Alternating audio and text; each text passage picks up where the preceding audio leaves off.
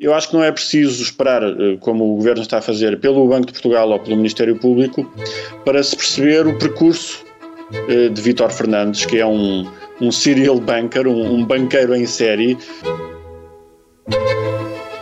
Viva! Está com o Expresso da Manhã. Eu sou o Paulo Baldaia.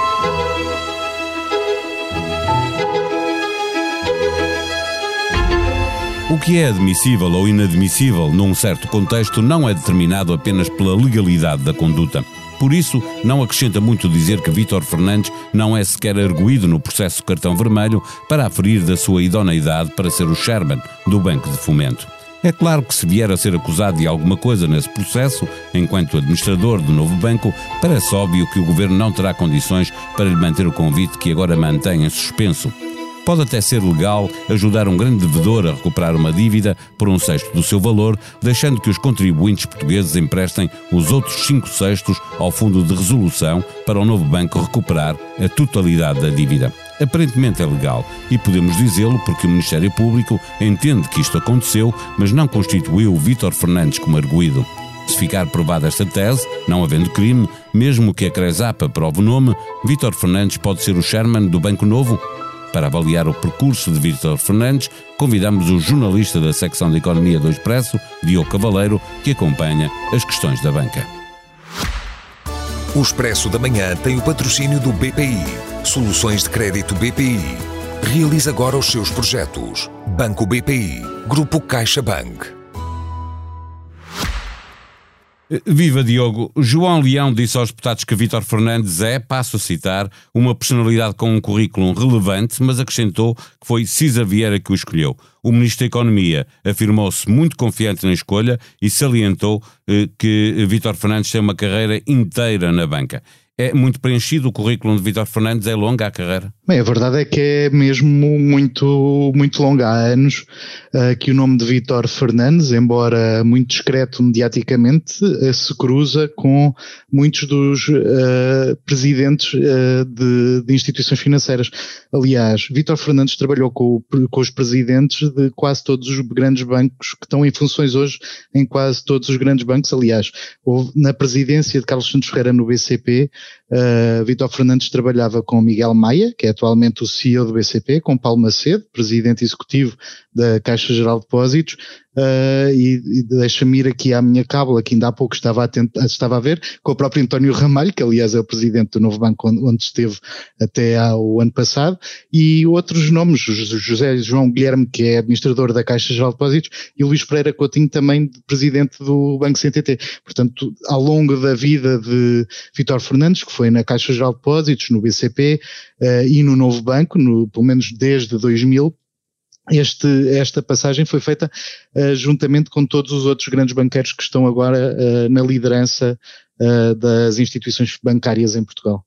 Olhando para o que a oposição diz, nem sempre esse currículo é uma coisa positiva, no sentido de que esteve numa administração na Caixa Geral de Depósitos, lembra a oposição, e também no BCP, com resultados que não foram muito bons. Esteve naquele momento em que eh, se concederam créditos ruinosos para, para a Caixa? Sim, a, a verdade é que Vítor Fernandes passa no seu currículo por vários momentos sensíveis nos vários bancos onde, onde está na Caixa Geral de Depósitos, está, em, ou pelo menos está na administração uh, que, em que há concessão de vários créditos ruinosos, como dizias. Aliás, na, no, na comissão de inquérito à Caixa, que, que, aconteceu em 2019, portanto a terceira comissão de inquérito ao Banco Público, uh, Vítor Fernandes não gostou do que estava escrito no relatório e acabou mesmo por mandar uma, uma carta à comissão de inquérito com correções a dizer que não estava, que não tinha estado nos conselhos alargados de crédito, portanto nas grandes reuniões onde eram onde foram concedidos os créditos mais, mais problemáticos. Desvalorizando, aliás, o seu papel enquanto administrador, não é? porque reduziu-se eh, a áreas que, que não tinham nada a ver com o crédito, a informática, o marketing. Exatamente, põe, põe o foco no seu papel uh, individual e não no, no, no papel coletivo, portanto, e, e, e, passando tudo também para, aquela, para, para aquele órgão específico para o Conselho Alargado de Crédito e não olhando para, para toda a administração. Uh, mas isto deixa-me também dizer-te outra coisa que é, do caso Novo Banco, é o último, uh, Vitor Fernandes saiu ano passado ao lado de mais outros dois administradores executivos do Banco Público, Vitor Fernandes é o único que fala, diz uma, uma notícia da Cristina Ferreira no Público, uh, que sai porque considera que não, já não...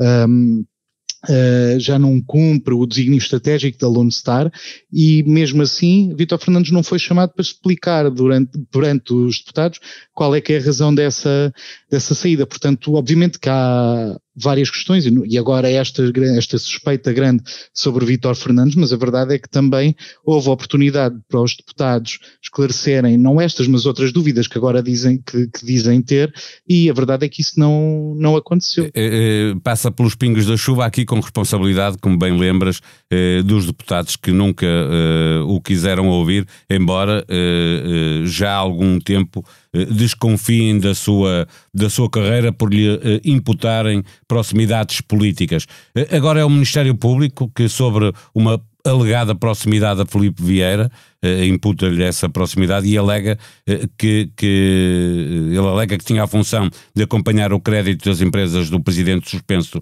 do Benfica. A questão é que politicamente é muito difícil de explicar que sejam competências normais de um administrador aconselhar o, o cliente a recuperar dívidas por valores mais baixos ou escondendo o interesse próprio nessa, nessa recuperação. Sim, eu acho que este caso, uh, na verdade, traz luz sobre um, um problema que é a venda de grandes carteiras de créditos em cumprimento.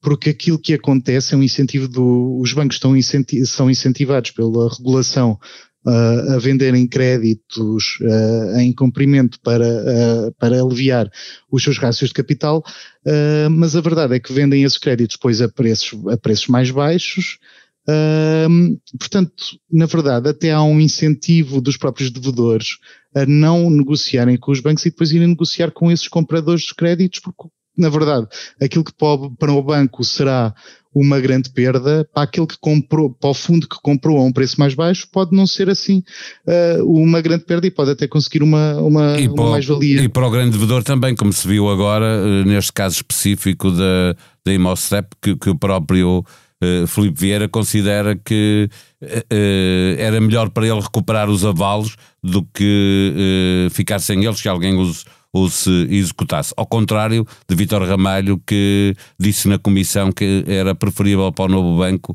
não executar essa função, não executar esses avalos, aliás.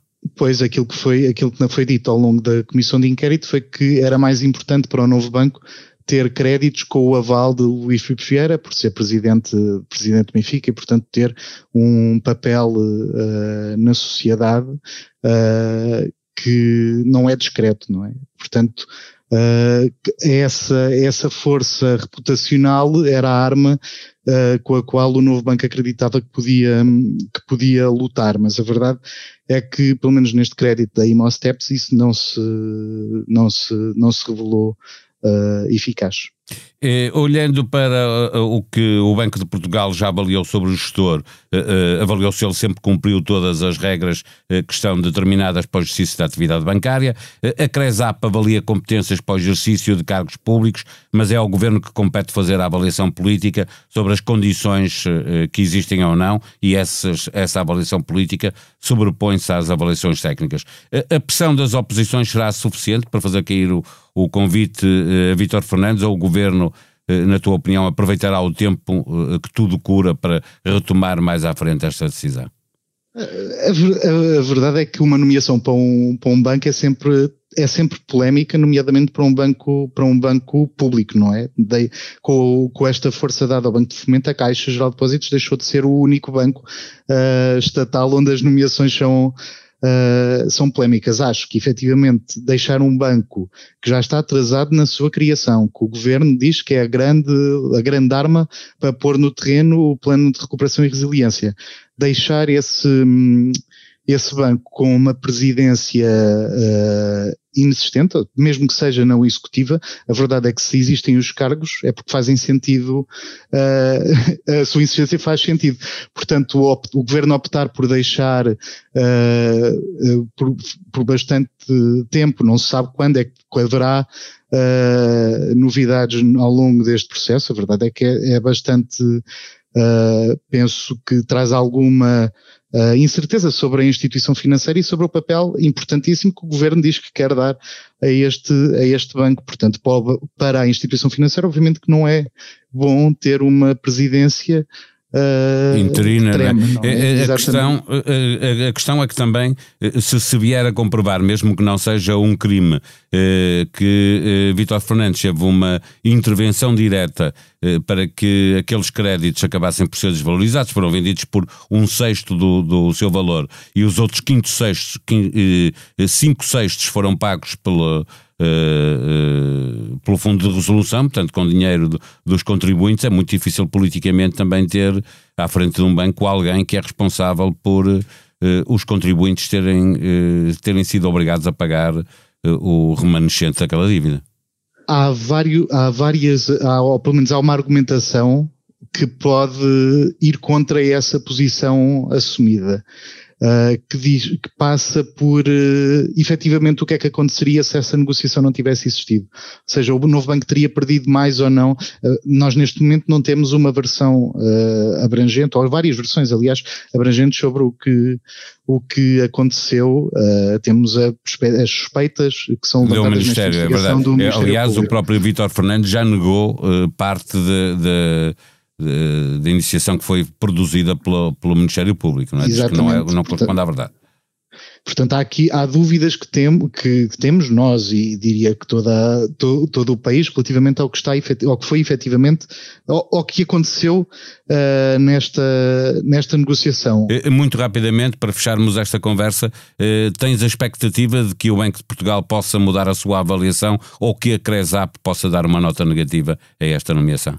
Na verdade, eu não sei o que é que o governo está a fazer, porque, o, que é que o governo está a fazer, porque Pedro Cisa Vieira diz que suspendeu este processo. Portanto, na verdade, pode tirar, suspendendo esse processo, quer dizer o quê? Que tirou a lista que tinha mandado para o Banco de Portugal, uh, retirou essa lista, portanto, essa lista já não, já não está em funções. Uh, além disso, aquilo que tem sido prática na banca tem sido que não há propriamente uma recusa do Banco de Portugal uh, nos nomes. Uh, ou seja, quando há muitas perguntas da parte do Banco de Portugal, quando os candidatos e o, a banqueiros e os bancos percebem que há muitas, muitos pedidos de esclarecimento sobre determinadas operações, aquilo que acontece nome, é? uma retirada do nome. Neste caso específico, há dúvidas também sobre se o governo vai tirar o nome ou não, ou se depois deste processo de, de suspensão vai insistir, vai insistir no nome. E acho que depois, se houver essa insistência, é que efetivamente o Banco de Portugal pode ter alguma coisa a dizer sobre, o, sobre a nomeação, porque neste caso, se a nomeação está suspensa, não há, não está em exercício, portanto não faz sentido o Banco de Portugal pronunciar-se, diria eu. Operação Cartão Vermelho continua a estar no topo da atualidade e na linha do que se vai sabendo, com a existência de um milhão de euros em dinheiro vivo na casa de José António dos Santos, a jornalista Elizabeth Miranda conta-lhe as diferentes histórias que mostram como um milhão de euros em notas do Rei dos Frangos está longe de ser caso único. Em três anos foram apreendidos 184 milhões de euros em dinheiro vivo. A PSP e a GNR estão na crista da onda. Amanhã manifestam-se em conjunto para exigir um subsídio de risco compatível com a sua profissão. Entretanto, com notícias de uma cada vez maior infiltração de elementos de extrema-direita, as duas forças de segurança mostram-se sem ideias para combater o racismo e a discriminação no interior da PSP e da GNR. Medidas de prevenção deviam ter sido apresentadas até junho e não foram. Expresso da Manhã é um podcast diário que pode subscrever no Google Podcast, SoundCloud, Apple Podcast e Spotify. A sonoplastia deste episódio foi de João Luís Amorim. Até amanhã, tenham um bom dia.